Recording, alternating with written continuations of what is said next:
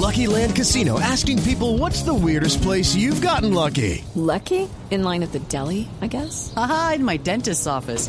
More than once, actually. Do I have to say? Yes, you do. In the car before my kids' PTA meeting. Really? Yes. Excuse me, what's the weirdest place you've gotten lucky? I never win and tell. Well, there you have it. You can get lucky anywhere playing at LuckyLandSlots.com. Play for free right now. Are you feeling lucky? No purchase necessary. Void where prohibited by law. 18 plus. Terms and conditions apply. See website for details.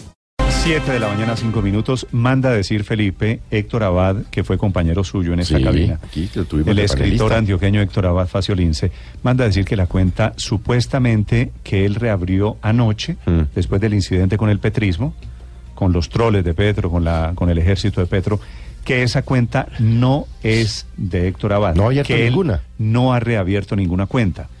Héctor cerró la cuenta ayer Sí. Después de la pelea. Él dice, Carlos Gaviria dijo tal cosa, sugiriendo que Petro era un tramposo, pone así, Petro hace trampa, se le vino el mundo del petrismo, que suele ser Cosa tan rara, ¿no? eh, Sí.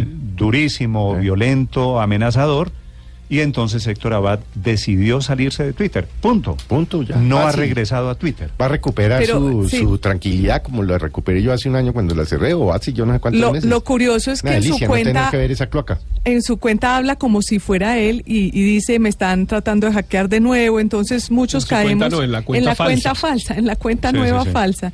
Muchos Claro. incautos caemos de nuevo en la en, en la idea Es de que, que de la pronto cuenta puede ser. falsa dice anoche, dice anoche, se llama Héctor Abad FAC, FAC de Faciolince, dice que la cuenta anterior fue cerrada por motivos de seguridad. No es cierto. La cerró voluntariamente la cerró él porque no quería aguantarse más los ataques de que era y, objeto, es- punto. y está, Sí, punto. y está ido voluntariamente y se va a quedar, quedar ido voluntariamente. Bueno, el exalcalde Petro había dado por cierta la reapertura de la cuenta y anoche estaba cobrándole, entre otros, al candidato Germán Vargas haber respaldado a Héctor Abad por haber cerrado su cuenta. No, Petro, esta es la decía, luego, esta es luego hay que desmentir a Germán Vargas. Una nueva mentira como eje fundamental de su campaña.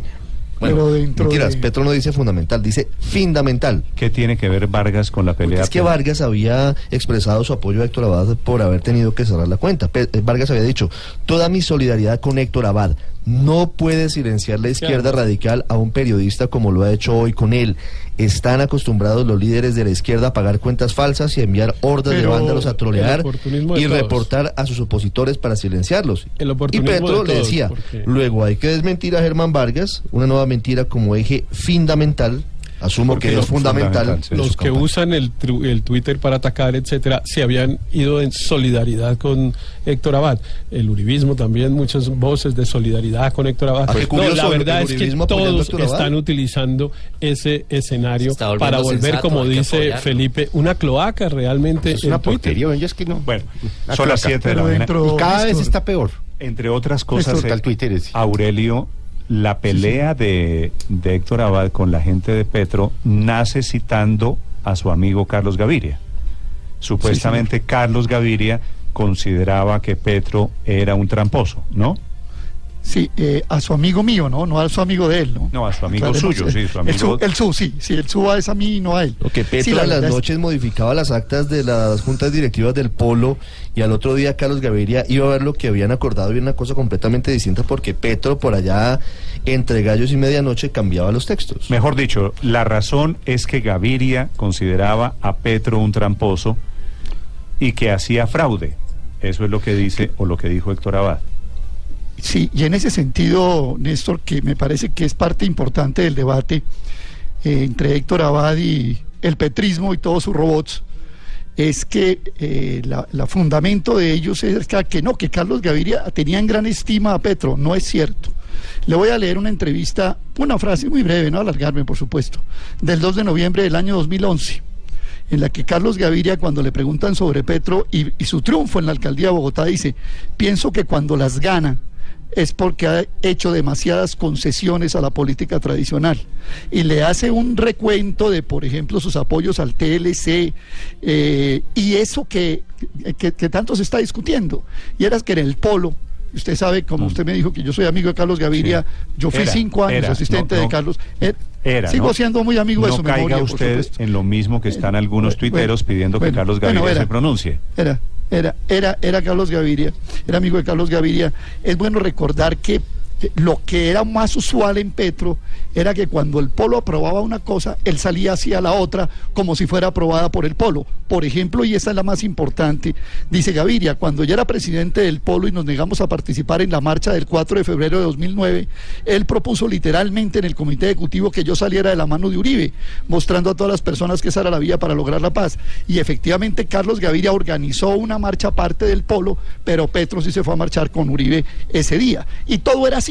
Eh, cada cosa que aprobaba el polo, Aurelio, él la tergiversaba y, la, y la ordenaba y la que usted- ponía a su manera. Lo que usted me está diciendo en últimas, Aurelio, Es es que- que, Héctor Abad tiene razón. Carlos Gaviria Claro. creía eso de Petro. y muy buen amigo de Carlos Gaviria Héctor, era Héctor Abad, me consta No, que era su muy buen amigo. Claro que Además, que era- pero, es decir, pero, pero es que la re- era- no solo, es que la relación Es que era de solo- tiempo, era de vieja padre, data, de vieja data. Claro, era por supuesto. padre. no por eran- supuesto, por eran supuesto. más allá que amigos. Carlos Gaviria era Sí, un mentor, claro. era una figura Por supuesto. paternal especial para, para Por él. supuesto. Y muy buen amigo de Carlos Gaviria era, pero, pero hay algo que es muy importante, Néstor, es que la relación de, de Petro con el polo siempre fue, para usar un término más o menos común, él fue una relación tormentosa.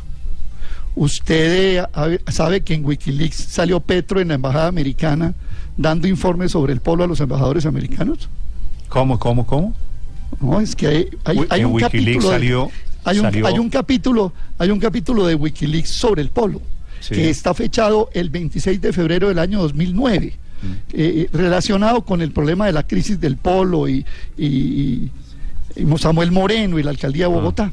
Todos los tiene 10 políticos delante del tiene 10 embajador de. Estados Unidos sueltan la lengua y rinden pleitesía. Perdón, Ricardo, Todo. tiene 10 puntos y en el punto octavo dice eh, que el senador del el punto 9 dice que el senador del Polo Gustavo Petro nos dijo, told us, nos dijo, o sea, fue a decirnos que Moreno tenía un grupo populista que era el que trataba de hacer el balance entre los extremo izquierdistas del Polo y entonces nombra al Partido Comunista, a los maoístas Eso refiriéndose fue al lo que le dijo Petro en su momento al embajador gringo. al embajador, sí, claro, y, es- y esto está remitido en Wikileaks, firmado por Ok. Brunfield. Yo creo que en esa época era Goods, que fue un gran amigo de Petro.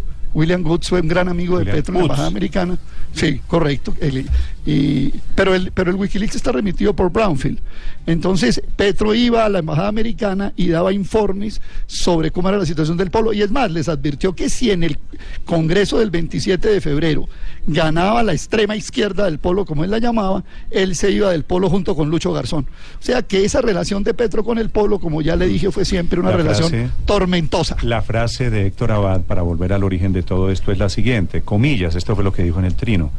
Recuerdo cuando mi amigo Carlos Gaviria me contaba con ira cómo Petro cambiaba las actas del polo por la noche para poner lo que no se había resuelto, un tramposo. Una acusación de Carlos Gaviria a Petro que describe un poquito a Petro, que crea todo esto y que genera el cierre de la cuenta. El fondo, Né- Néstor, es que esta es una molestia y una preocupación de- del petrismo porque Héctor Abad Faciolince termina con este argumento diciendo que no debería Colombia transitar los caminos de De una Venezuela, presidencia claro. de Gustavo Petro para llegar a lo que por ha ocurrido en Venezuela. Es que por eso, les duele en el fondo. Porque, co- como Héctor por no es una figura de la derecha colombiana, Exactamente. se están aprovechando de eso también para manosearlo un poquito y por eso terminan metidos muchas campañas esta mañana apoyando a Héctor Abad. Son las 7 de la mañana, 13 minutos. Los acompañamos desde Blue Radio. Mucha atención en segundos. Primera entrevista del general Cabrera sobre el episodio dolorosísimo de María Andrea.